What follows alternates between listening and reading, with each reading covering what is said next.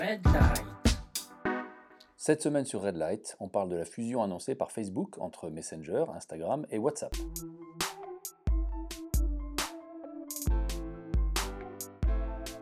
Bienvenue sur Red Light, le podcast de l'agence Roxane qui fait la lumière sur tous les sujets du monde de la communication. Je suis Emmanuel de Saint-Bon et pour parler de Facebook et des déclarations récentes de Mark Zuckerberg concernant la fusion possible entre les systèmes WhatsApp, Instagram, Facebook et Messenger, j'accueille Lucille Morel, Thomas Genet, Clément Cuba. Salut à vous. Bonjour Emmanuel. Emmanuel. Salut. Ravi d'être avec vous aujourd'hui. Alors, le sujet évidemment euh, secoue euh, toute la planète du digital. Pourquoi? Parce que Facebook, le mois dernier, a fait une déclaration assez inattendue. Il a déclaré, il a fait part de son intention en effet de unifier ces différents systèmes. Pourquoi il fait ça? Eh Parce que euh, Facebook est sous les feux de la rampe actuellement, vous le savez, il est très critiqué. depuis euh, l'an dernier, le scandale euh, Cambridge Analytica, depuis ses accusations d'immixtion dans l'élection américaine, l'entreprise n'est plus cool comme elle l'a été, comme Facebook l'a toujours voulu. Et Zuckerberg en a conscience, il y a une prise de conscience très très forte de la part des autorités, de la part du grand public. Et donc Facebook, et par la voix de son patron, Zuckerberg, annonce vouloir migrer sous une forme unifiée ces différents systèmes de communication. Euh, pour ma part, je ne vous cache pas mon scepticisme, vu, on va en parler, le modèle économique de Facebook, mais je voulais d'abord vous demander, vous y croyez, vous, à la position de Mark Zuckerberg?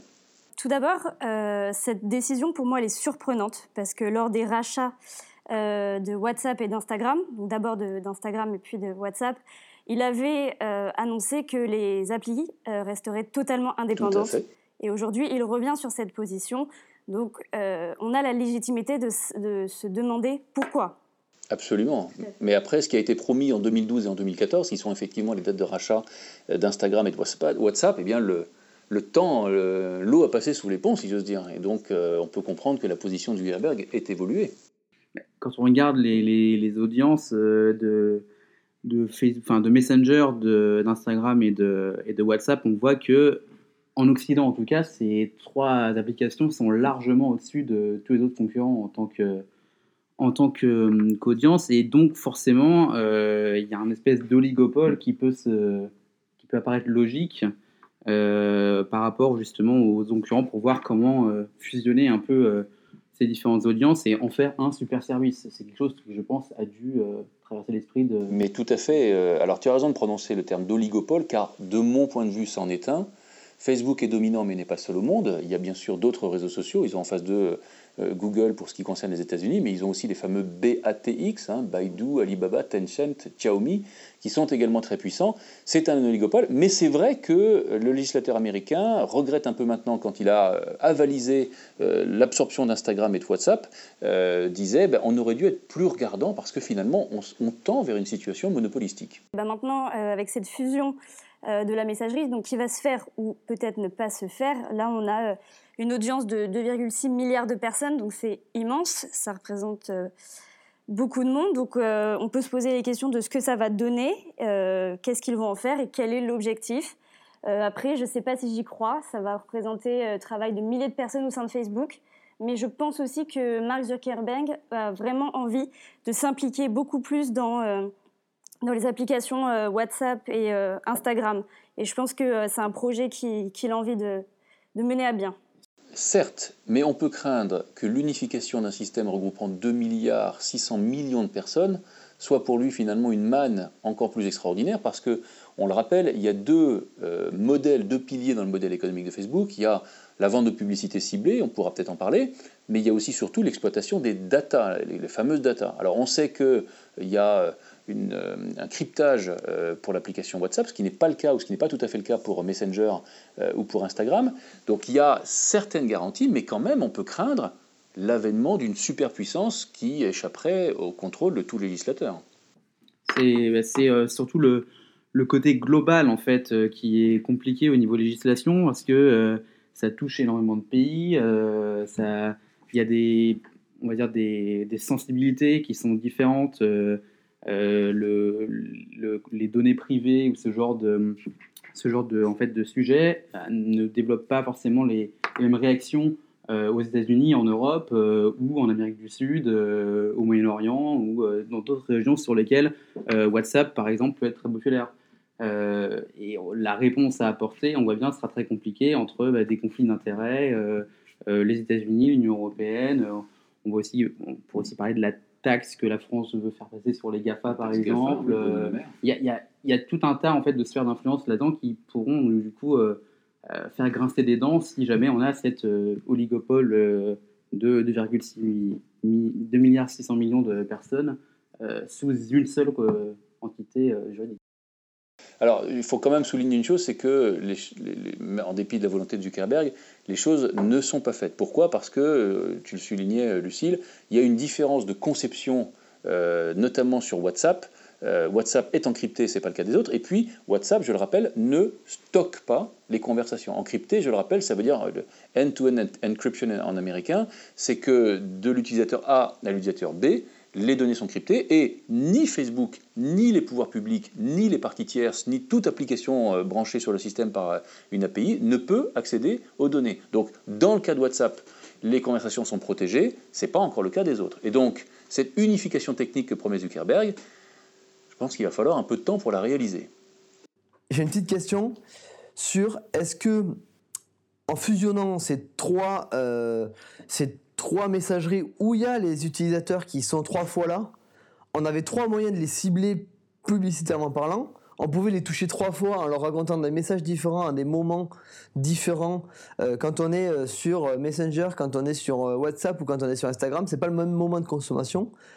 On n'est pas dans la même disposition intellectuelle. Enfin, on fait pas la même chose. Et du coup, est-ce que c'était pas trois moments, trois cibles plus précises pour les publicitaires pour les retoucher les gens de manière différente. Alors que là, en unifiant, eh ben on n'aura plus qu'un canal pour les toucher. Mais Clément, il faut garder en tête qu'il s'agit surtout d'une interconnectivité technique et non pas d'une fusion en tant que telle. Dans le plan de Zuckerberg, chaque application va poursuivre son destin en standalone application et ne va pas être fondue. On ne va pas avoir une seule application. Tout à fait. C'est en fait c'est l'infrastructure de la messagerie qui vont être mises en commun, mais euh, les, les applications vont rester en tant que telles indépendantes. Et moi, je pense que pour la publicité, ça va créer euh, une manne énorme pour les entreprises qui, euh, par exemple, si une entreprise était présente que sur Instagram, elle va maintenant pouvoir communiquer avec des utilisateurs qui n'avaient pas Instagram. En fait, là, euh, elles vont avoir le champ des possibles et toucher des personnes qui, qui ne communiquaient que sur Messenger ou que sur WhatsApp. Là, tout va se... Sauf si tout devient crypté comme... Parce que là, il va falloir, on est bien d'accord, il va falloir unifier le mode crypté ou non crypté. Probablement. Et donc, du coup, si on crypte tout, c'est la fin de la publicité. Alors, pas tout à fait, c'est tout le point. les, deux modèles qu'on entrevoit, c'est l'exploitation de la data et la publicité. Pour la publicité, Facebook a déjà expérimenté avec succès le native advertising, c'est les fameux statuts sponsorisés qui s'insèrent plus ou moins bien dans nos flux. L'exploitation de la data serait alors rendue un peu plus compliquée. Donc c'est vrai que cette contrainte qu'impose à Facebook euh, les États et les autorités régulatrices oblige Facebook à bouger et euh, c'est peut-être aussi la raison pour laquelle euh, Zuckerberg travaille ardemment sur la création de sa monnaie. Derrière l'avènement de la monnaie Facebook, il y a évidemment le F-commerce, comme on appelait ça il y a encore quelques années. Et on voit d'ailleurs des expérimentations qui sont faites sur Instagram ou sur son concurrent récent 21 Buttons, qui mêlent complètement l'approche mobile, le e-commerce, les influenceurs. Et derrière, il y a des très gros chiffres. Donc moi, je pose la question qui est de dire, est-ce que Facebook demain ne va pas passer, selon vous, du conversationnel au transactionnel? Bah, c'est un peu le c'est un peu l'objectif à terme parce que le, transactionnel euh, bah, rapporte directement plus forcément de on va dire de, de, trafic ou de, de, dollars euh, sur euh, de, l'achat. En fait là aujourd'hui on est encore sur une majorité de conversations sur Facebook mais il y a checkout sur Instagram il y, a vraiment tout le toute la puissance du e-commerce qui se plug directement euh, sur, euh, sur Facebook. Et là-dessus, euh, on peut aussi se dire qu'il y a eu un regard sur ce qui se passe en, Chine depuis des années, dans, des, dans des dispositifs assez différents, qui est vraiment un autre, un autre univers de, de l'Internet. Hein. Il y a la Chine et le reste. Et donc, il y a la Chine qui, au niveau du e-commerce, est absolument monstrueux. Les, les, les chiffres du e-commerce évalués avec ceux de la planète entière sur le, single Singleton, par exemple, le, 11 novembre, qui pour eux est euh, leur Black Friday euh, local, il y a 6 ou 7 fois plus de, chiffres que sur, euh, sur des, le Black Friday mondial chaque année. Et donc, on peut se dire qu'il il y a probablement eu des, on va dire des, des intérêts de, à regarder ce qui se faisait en Chine pour copier ça. Mais c'est complètement ce que je pense. Moi, j'ai le sentiment, en discutant avec vous, que le modèle de Zuckerberg, c'est WeChat. WeChat, je le rappelle, ça a 92% de pénétration en Chine, alors que Facebook ne revendique que seulement 63% de pénétration aux États-Unis. Et WeChat s'est donné pour promesse de réduire la friction de la vie des Chinois, donc avec beaucoup de transactionnels et avec euh, le succès que l'on sait pour sa maison mère euh, Tencent. Moi, je me demande si Facebook ne lorgne pas sur le modèle de WeChat, d'une certaine manière. Alors, c'est en fait, c'est probablement le, ce, qui, ce qui anime l'esprit de Zuckerberg et de, des équipes Facebook, mais c'est quand même un exemple qui n'est pas forcément transposable. C'est quand même bien particulier ce qui s'est passé en Chine. Alors, tu peux nous en parler parce que tu as vécu 4 ans en Chine, Thomas. Euh, alors oui, j'ai vécu donc 4 ans à, Shanghai, euh, de 2011 à, de, à, 2014. 2011 qui est aussi le lancement de, WeChat. Euh, c'est assez différent en fait, il y a un cas de figure différent. Déjà, plus pour des raisons politiques, hein, tous les réseaux sociaux occidentaux ont été bloqués par le gouvernement chinois. Donc entre 2008 et 2010, Facebook, Twitter, par la suite Instagram, même les applications de messagerie comme Line ont tous été coupés. Euh, donc ça a laissé un champ libre à WeChat. L'autre chose, c'est que euh, pour le développement technologique et économique différent de la Chine, c'est apparu, on va dire que l'essor Internet est apparu directement sur mobile, alors qu'en général, en Occident, il y avait une vague ordinateur, une vague euh, mobile qui a un peu cassé le, mouvement des applications. Et, le fait d'avoir une population de, 1,3 milliard de personnes avec un taux de pénétration aussi énorme et un champ libre, ça a donné à, WeChat un, laboratoire génial pour tester. Oui, parce qu'effectivement, on le rappelle, euh, WeChat a un taux de pénétration de 92% en Chine, en tout cas dans les grandes villes, alors que Facebook ne revendique seulement que 63% de pénétration parmi la population américaine. Donc pour toi, en synthèse, il n'y a pas vraiment d'analogie, même si WeChat inspire Facebook, Facebook n'a pas les moyens de reproduire ce que WeChat fait. N'a pas les moyens de le reproduire aussi facilement, en tout cas pas dans le même euh, contexte. Après, l'avantage de Facebook avec WhatsApp et Instagram euh, donc euh, comme on disait, une, une audience, c'est qu'ils sont très très loin devant n'importe quel autre concurrent. Twitter, au niveau mondial, a 330 millions d'utilisateurs actifs. Snapchat, c'est un peu moins de 300 millions. Donc, ça n'a rien à voir au, niveau des chiffres. Et donc, là-dessus, ils ont quand même un avantage énorme par rapport à n'importe quel autre. Est-ce que Facebook n'aurait pas intérêt à arroser un peu les, les gouvernements occidentaux pour, pour, euh, c'est un autre euh, avec des taxes comme les Gafa ou quoi parce qu'on va lui faire payer des taxes. Ok il va dire. Il va, va pas avoir le choix à un moment. Mais est-ce que du coup il va pas demander une contrepartie euh, de, de... quelle contrepartie il pourrait demander à cette taxe? c'est autre chose aussi c'est qu'en Chine le, la réussite de WeChat a été rendue possible par le fait que la sensibilité sur les données privées les lois etc un peu affranchis. Hein. Mm. donc, euh, c'est pas vraiment la préoccupation. Moi, je suis pas certain que le fait que Facebook euh, paye désormais des taxes, s'il en paye un jour de manière sérieuse, amadoue les gouvernements et lui permette d'avoir les coups des franches sur des données comme la protection de la vie privée. On peut, on peut d'ailleurs revenir euh, à ce sujet et tendre peu à peu vers la fin de notre émission, c'est que on ne parle pas de la responsabilité de chacun d'entre nous. Et moi, j'ai envie de vous poser une question très simple. Qu'est-ce que vous faites au quotidien pour protéger vos données? Je fais une, remarque très simple. Nous avons depuis quelques mois la box Alexa dans notre bureau qui doit allègrement enregistrer nos conversations toute la journée. Qu'est-ce que vous faites, vous? Lucille, qu'est-ce que tu fais par exemple? Euh, Malheureusement, je réalise pas grand-chose. Euh, j'ai un compte ah. euh, Facebook privé. Enfin, j'ai un, mon profil Facebook qui est privé. sinon, je suis très active sur tous les réseaux et et je communique euh, allègrement. Mon, allègrement mon numéro de téléphone, euh, qu'est-ce que je fais sur Insta et, euh, et sur Messenger mon adresse à mes amis. Donc, Et où tu vois, quel lieu tu, tu fréquentes, quelle personne tu côtoies. Thomas, je vois que tu te marres, c'est pareil pour toi Tu te protèges un peu ou pas?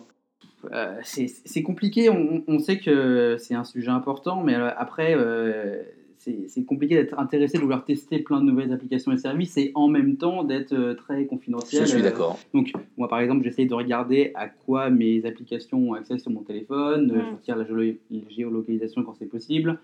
Euh, ce qu'il faut essayer, c'est de, quand on utilise un service euh, plugué via Twitter ou Facebook, de le, supprimer une fois le, test fait. de ne pas faire de Facebook Connect, voilà, quand on, se connecte sur une autre plateforme comme Airbnb ou quelque chose comme ça il y a des best practices, mais Alors, personne n'est parfait. C'est une excellente conclusion. En réalité, euh, ça peut sembler un peu complexe pour euh, l'internaute ordinaire. Et pourtant, quelques gestes simples comme ceux que tu as cités, la connexion des applications tierces à Facebook, permettent par une révision régulière de se protéger relativement bien. Voilà. Cambridge Analytica, c'était ça, hein. c'était une application Exactement. tierce. euh, si, on l'avait- si les gens l'avaient supprimé avant, ils n'auraient pas récupéré ou siphonné toutes les données. Exactement. Moi, je ne fais rien pour protéger mes données. Ah, Ok. Et tu en es fier apparemment. J'en suis pas fier, mais de toute manière, on me les prend. Si je veux, si j'accepte d'utiliser Internet, si j'accepte d'utiliser euh, mon téléphone, de euh, mettre des photos de là où je mange et de faire des trucs, eh ben, à la limite, s'ils veulent me proposer un bon resto parce que j'ai aimé euh, quatre restos et qu'ils peuvent me proposer un cinquième bon resto, eh ben, pourquoi pas Et bien donc, tu es, de l'avis de Zuckerberg qui disait que le concept de vie privée est un concept dépassé. Oui, je pense que je pense que je pense que qui s'intéresse à ma vie, à part de la publicité, à part me redonner des, des produits euh, qui vont euh, qui vont peut-être plus me plaire que les pubs télé euh, qu'on peut voir euh, sur euh, une pub télé où j'en aurais rien à cirer. Si on peut me, pousser des produits qui m'intéressent et euh, après libre à moi de les acheter ou libre à moi de pas les acheter, d'avoir d'avoir le, sens, la jugeote pour dire euh, oui j'ai besoin de ça ou non j'en ai pas besoin ou oui je me fais plaisir avec ça ou non ça me sert à- ça me servira à rien. Mais euh, c'est enfin la publicité on l'a toujours eu autant qu'elle soit plus pertinente. Mais, mais tout de même, Clément, parce que derrière cette idée, il y a l'idée de dire je ne fais rien de répréhensible, je n'ai rien à me reprocher, donc je n'ai rien à cacher, donc ça ne me dérange pas qu'on squatte. Bien. Mais si demain, tu es dans un système, je vois Thomas qui réagit, qui, comme la Chine, t'accorde un crédit social en fonction de ta conformité à une bien-pensance édictée par d'autres. Non, mais là, on Et est- que Ah, tu insulter non, mais- le président en mais- non, mais- 2012. non, mais Est-ce que tu as insulté le président en 2012 Non mais d'accord, mais on est en France en fait. Mais oui, pour le Mais moment. pas- oui, mais pour le moment, d'accord, mais même euh, le- et, et on on n'arrivera pas à ce modèle. Ils connaissent pas autre chose, les Chinois. Non mais le problème, c'est le, problème. C'est un débat, mais c'est Non mais c'est un débat. justement C'est peut-être ça peut- fera ouais. peut-être le, le, le, le- le sujet de notre podcast. Mais parce pourquoi que pas On a le droit de penser par soi-même, mais les Chinois n'ont pas le droit de penser par eux-mêmes. Nous, on y a goûté. Ouais.